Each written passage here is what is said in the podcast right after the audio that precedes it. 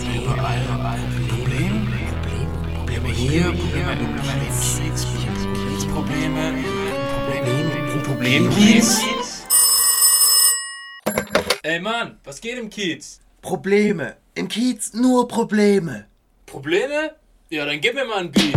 Was ist dein Problem? Ich dir, wenn du zuhörst, kannst du es auch verstehen. Und dann nach Berlin mit anderen Augen sehen. Also dreh den Podcast auf, bleib ruhig stehen. Das hier ist Kunst, kein Problem. Da waren auch Jahre der Verzweiflung da, weil wir einfach nicht, äh, wir konnten uns auf den Kopf stellen und ein Bein wackeln und sonst was machen. Also wir hätten, äh, es wäre gut gewesen, wenn wir den einen oder anderen Mord gemacht hätten.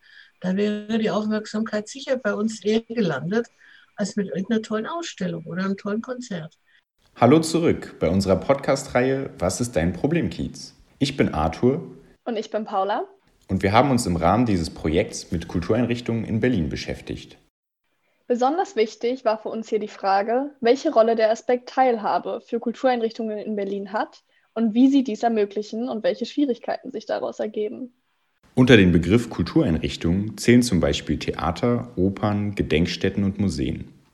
Der Berliner Senat fördert institutionell über 70 dieser Einrichtungen in Berlin. Dazu zählen vor allem die großen wie die Berlinische Galerie oder das Deutsche Technikmuseum. Diese geförderten Einrichtungen müssen bestimmte Anforderungen und Bildungsarbeit und Teilhabeermöglichungen erfüllen, um Unterstützung vom Staat zu bekommen. Ein kleiner Teil der Gelder fließt neben den großen Einrichtungen in Einzelprojekte, jedoch weniger in einzelne kleinere Institutionen.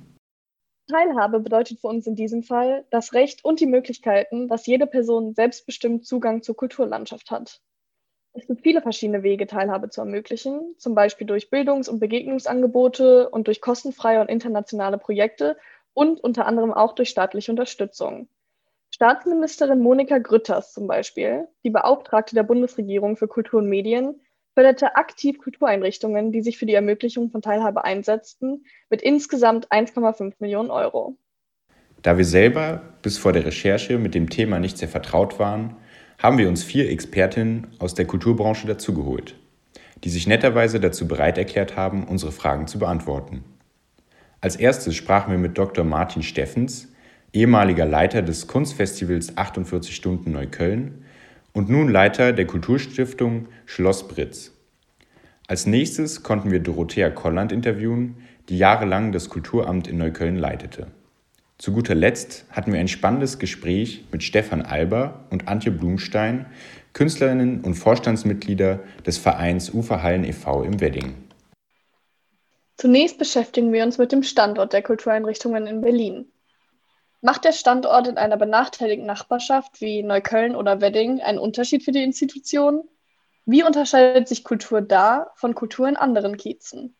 Martin Steffens sagte dazu Folgendes in Neukölln eher halt auch ein geselliger, gesellschaftlich orientierter Prozess, wo viele Menschen auch gezielt eigentlich dahin gehen, ähm, wo es prekär ist, um auch Menschen zu adressieren, die halt nicht dem Bildungsbürgertum zuzuordnen sind, sondern es hat häufig auch ein Interesse an sozialen Fragestellungen. Und das ist kein Makel mehr, in Neukölln zu sein und es gibt, würde ich sagen, keine Stigmatisierung mehr, sondern eher so eine Konkurrenz zwischen unterschiedlichen Bezirken wie Wedding und Neukölln. Da gibt es immer so ein bisschen Reibereien, wer ist jetzt cooler. Auch Dorothea Konland ist schon lange Teil der Kulturszene in Neukölln und konnte uns einige Sachen über die Situation dort erzählen. Kultur ist im Regelfall einfach ein Zuschussgeschäft. Ähm, aber es hat, äh, es hat äh, schon natürlich einen, einen wirtschaftlichen Aspekt auch weil äh, das äh, Kultur und der Ruf von Kulturorganisationen, Kulturinstitutionen, das, äh, die, die Stadtatmosphäre, das Image mitbestimmen. Und äh, da ist natürlich die, die Charlottenburger oder die Mitte-Leute ganz anders stolz und äh, auf ihre Kultureinrichtungen tragen sie auch vor sich her, bis dieses in Neukölln der Fall ist. Allerdings hat sich das das äh, sage ich mit einem gewissen Stolz, weil sich das während meiner Arbeitszeit dort zugetragen hat. Es hat sich in Neukölln verändert. Also auch in Neukölln macht man inzwischen äh, hier da Werbung mit äh, der Neuköllner Oper oder mit äh, der Galerie im Körnerpark oder sowas oder Britz.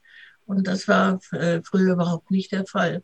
Und das hat sich, das hat sich so ein kleines bisschen verändert, aber nicht grundsätzlich. Also wenn die Neuköllner Stadtväter äh, oder die paar Mütter äh, heute äh, entscheiden würden, wo es am besten was zu machen, dann ist es bestimmt nicht die Kultur, die sie vorne anheben.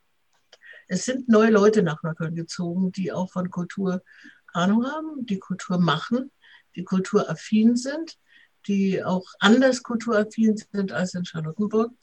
Aber es sind immer noch nicht so viele. Es ist immer noch die, äh, die Minderheit. Und das ist der große Unterschied. Es lässt sich also feststellen, dass sich das Publikum innerhalb Berlins deutlich unterscheidet und die Kulturbranche überall eine unterschiedliche Bedeutung hat. Wir beide waren schon von klein auf mit viel Kultureinrichtungen in Kontakt und sind mit regelmäßigen Museums- und Galeriebesuchen aufgewachsen. Es gibt jedoch genug Menschen, die ohne jeglichen Zugang zu Kultur groß geworden sind. Also die Frage des Zugangs äh, ist mit Sicherheit eine, eine Frage der absoluten Notwendigkeit in Neukölln. Anders als in anderen Stadtregionen oder also zumindest in den Kulturstadtregionen, in den traditionellen Kulturstadtregionen, äh, man kann in Neukölln nur erhobenen Hauptes äh, Kultur veranstalten und machen, wenn man diesen Teilhabeaspekt einen ganz besonderen, äh, ganz besondere Aufmerksamkeit gibt. Und äh, da hat sich äh, in der Tat die Kulturarbeit in Neukölln markant unterschieden. Man kann naiv denken, na klar, ich bin da, ich habe meinen Raum geöffnet, es können alle kommen, aber es kommen natürlich trotzdem nicht alle rein, weil zum Teil auch unklar ist, ähm, was man in diesen Räumen macht und auch häufig die Angebote nicht so aufbereitet sind, dass sie für jeden zugänglich sind oder für jeden verständlich sind, sondern da bilden sich schon auch ähm, Barrieren. Das Thema Teilhabe ist also im Bereich Kultur ein wichtiges und viel diskutiertes Thema. Doch wie setzen sich unsere Expertinnen mit dem Thema auseinander? Und inwiefern spielt der Standort Problembezirk hier eine Rolle?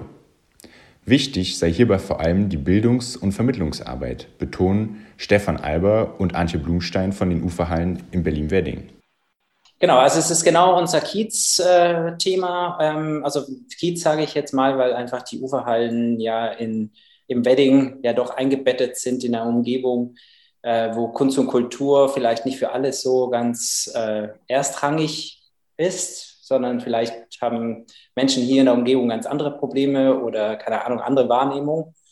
Ja, und ähm, trotzdem sind wir natürlich ähm, durch das, dass wir gewachsen sind in diesem Kiez, ähm, also es wurde nach, ähm, also in zehn Jahren hat sich dieser Kunststandort so etabliert und dadurch ist es eben auch bestimmt in vielen Köpfen erst so bewusst geworden, dass Kunst so, was Kunst so in einem Kiez ausmacht um wirklich Vermittlungsarbeit zu leisten, braucht es hier schon ähm, länger und mehr Intensität als woanders. Das definitiv. Was wir natürlich immer haben, das Kunstpublikum haben wir sowieso. Ne? Also die Kunstinteressierten in Berlin, die kommen natürlich, äh, die kommen auch in die Uferhallen, auch wenn der Wedding eben nie direkt um die Ecke liegt. Es braucht Bildungsarbeit. Und die können wir als Künstler alleine nicht leisten das ist nicht zu schaffen. Also da muss man eben äh, Wege suchen und sich eben sozusagen Profis dazu holen. Und das sind eben Kunstvermittler, das sind Kunstwissenschaftler, das sind Soziologen, die also tatsächlich eben mit Institutionen zusammen äh, solche Programme entwickeln, Schu Schulen einladen und sonstiges. Und, und das wäre natürlich äh, für hier ein Ziel, was wir gerne hätten, dass es eben nicht nur ein Kulturstandort für uns bleibt, sondern dass der sich eben erweitert. Und ähm, ja, das ist eben ein Punkt, worum wir zum Beispiel jetzt in den Verhandlungen mit den Besitzern kämpfen. Diese eben dieser Aspekt der Teilhabe, wie kann man den äh, wie kann man den erleichtern? Wie kann man Leute dazu ja nicht nur einladen, sondern auch aktivieren, dass sie da teilhaben dran? Äh, dieser Fragestellung haben, haben wir, habe ich und meine Mitarbeiter, haben wir einen ganz großen Wert beigemessen und äh, immer wieder versucht, äh, da neue Akzente zu setzen und äh, Neues zu machen. Zum Beispiel ein ganz wesentliches, äh, also was ich fand, das relativ gut und schnell dann gelungen ist, das waren unsere Konzerte im Körnerpark. Im Sommer, Sonntagnachmittag um sechs, jeden Sonntag ab Mai äh, eine mehr oder weniger bekannte oder nicht bekannte Gruppe, äh, sehr unterschiedliche Herkunft. Das, konnten, das kon konnte Folk gewesen sein, das konnte Jazz, das konnte Klassik gewesen sein. Äh, wir haben einfach da, wenn es der Regen nicht kaputt gemacht hat, das war aber nur selten, haben wir im Körnerpark ein Konzert gemacht. Und ich hatte das Gefühl bis heute, dass das die Veranstaltungen waren, wo wir am nächsten, am dichtesten an das Neuköllner Publikum rangekommen sind. Wir haben sie eingeladen und sie sind gekommen. Sie hatten keine äh, Schwellenangst zu überwinden, weil der Park einfach Park ist. Man hatte keine finanziellen Probleme, weil es umsonst und draußen war. Man konnte weggehen, wenn es einem nicht gefallen hat. Das ist niemand aufgefallen. Und es war einfach so eine lockere Atmosphäre, die keinem Angst gemacht hat. Eine Studie des Bundesverbands Bildender Künstlerinnen und Künstler nach führten knapp die Hälfte der befragten KünstlerInnen 2016 künstlerische Lehrtätigkeiten durch, mit denen sie einen zusätzlichen Gewinn erzielen konnten. 37 Prozent dieser Tätigkeiten richteten sich an Kinder und Jugendliche. Zusätzlich gaben knapp ein Viertel der Befragten an, künstlerische Projekte für Geflüchtete ermöglicht zu haben wobei auch hier Kinder und Jugendliche die Hauptzielgruppe darstellten.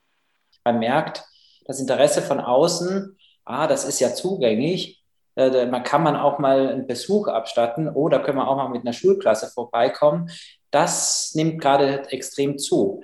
Das nimmt auch zu mit der Halle, wo also die Halle war ja eben lange Zeit ähm, als Ausstellungshalle dann eben Adidas, wo das eben so für sich einen ganz eigenen Kreis an Leuten angezogen hat, was eben aber auch äh, schön war zu sehen. Ähm, wir hatten am Anfang eben, wussten nicht genau, da kommt eine große Firma, die macht da irgendwie eine große äh, Fußballplatz, äh, Werbefläche. Wir waren da erstmal skeptisch, haben aber erstmal nichts gesagt und gemerkt, okay, gut, ähm, eben, es erfüllt seinen Zweck. Kinder, die, die Leute vom Kiez nehmen das sehr, sehr wahr.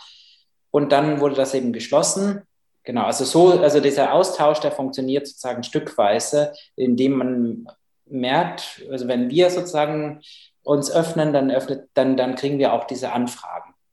Und das ist das, worum wir, worum wir auch kämpfen, weil wir merken, wenn das hier alles privatisiert ist und alles zu ist, dann ist das ein abgeschlossener, hermetischer Campus, der eben nicht für die Umgebung so richtig gut ist.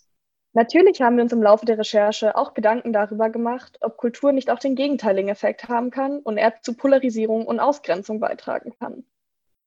Ich denke, bei professionellen Galerien, so als Stereotyp, ist die Ausgrenzung im Grunde Programm, ähm, weil quasi man schon das Gefühl bekommen soll, dass man sich einkaufen muss, um dazu zu gehören. Und das ist vielleicht auch ein Aspekt, der Kunstkauf befördert, dass man sich halt damit quasi auch gesellschaftlichen Prestige erwirbt. Wie hat dieser Ort Auswirkungen auf die Nachbarschaft? Sind wir ein Teil von dieser, von dieser Gentrifizierung? Diesen Prozess, den gibt es ähm, seit Jahren und den sehen wir auch hier. Aber man merkt, in der Gesellschaft hat sich sehr viel getan. Das heißt, die Gesellschaft selber verlangt aber auch viel mehr ähm, Reflexion und da müssen die Künstler dann auch irgendwann sagen, so, jetzt, ähm, jetzt ist der Zeitpunkt erreicht, wo wir eben auch was zurückgeben und auch eben nicht bei diesem Prozess alleine mitmachen und sagen, jetzt lassen wir uns verdrängen, sondern nein, jetzt müssen wir auch äh, Position zeigen, wo wir sagen, ähm, hier passiert was, was wir eigentlich eben so wollten wir das nicht eben mit der Kunst. Die Kunst muss eben für alle da sein und sollte nicht anders sein, dass man danach irgendwie gleich tolle, schicke, ähm, einen schicken Ort draus machen kann, sondern nein, das können wir selber und wir laden die Leute ein. Und ähm, wie gesagt, dieser Austausch mit den Leuten, der ist wirklich sehr, sehr ähm, interessant geworden für uns. Zusammenfassend wird uns klar, dass die Ermöglichung von Teilhabe ein komplizierter und anstrengender Prozess ist. Trotzdem ist sie unverzichtbar für den Erhalt einer toleranten und inklusiven Kulturbranche, vor allem in benachteiligten Nachbarschaften. Zusätzlich ist auch das Engagement und die Initiative der AnwohnerInnen gefragt, um die lokalen Institutionen zu unterstützen. Kultur ist ein wichtiger Bestandteil des Stadtlebens und sollte demnach nicht unter den Tisch gekehrt werden, sondern vor allem bei Kindern und Jugendlichen, aber auch bei Erwachsenen eine Rolle spielen. Dafür benötigt es noch mehr Programme und Bildungsarbeit, um Menschen für Kultur zu begeistern. Dank der Vielfältigkeit von Kunst und Kultur ist bestimmt für die meisten etwas dabei. Auch Politik und Wirtschaft sollten der Kulturbranche mehr Aufmerksamkeit schenken, durch Fördergelder oder Milieuschutzprogramm, um KünstlerInnen einen Raum für ihre Arbeit zu geben. Vor allem durch die momentane Corona-Pandemie steht die Branche vor neuen Herausforderungen und hat aber auch mehr mediale Aufmerksamkeit erlangt. Wir sollten dies als Möglichkeit nehmen, Kultur höher zu priorisieren und eine einladende Kunstkultur für alle zu ermöglichen. Zum Abschluss könnt auch ihr euch nochmal die Fragen stellen, welche Rolle spielt Kultur in meinem Leben? Wie viel Kultur braucht die Gesellschaft? Und wie sollte in Zukunft mit der Kulturbranche umgegangen werden? Wir bedanken uns ganz herzlich bei Martin Steffens, Dorothea Kolland, Stefan Alber und Antje Blumstein, die sich die Zeit dafür genommen haben, uns die Thematik ein wenig näher zu bringen. Wir hoffen, dass euch dieser Podcast zum Nachdenken angeregt und interessiert hat, unabhängig davon, wie viel Kontakt ihr mit der Kulturbranche habt. Vielen Dank fürs Zuhören.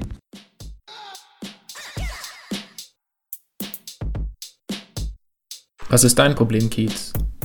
Eine Podcast-Serie von Studierenden der Humboldt-Universität zu Berlin in Zusammenarbeit mit dem Medieninnovationszentrum Babelsberg.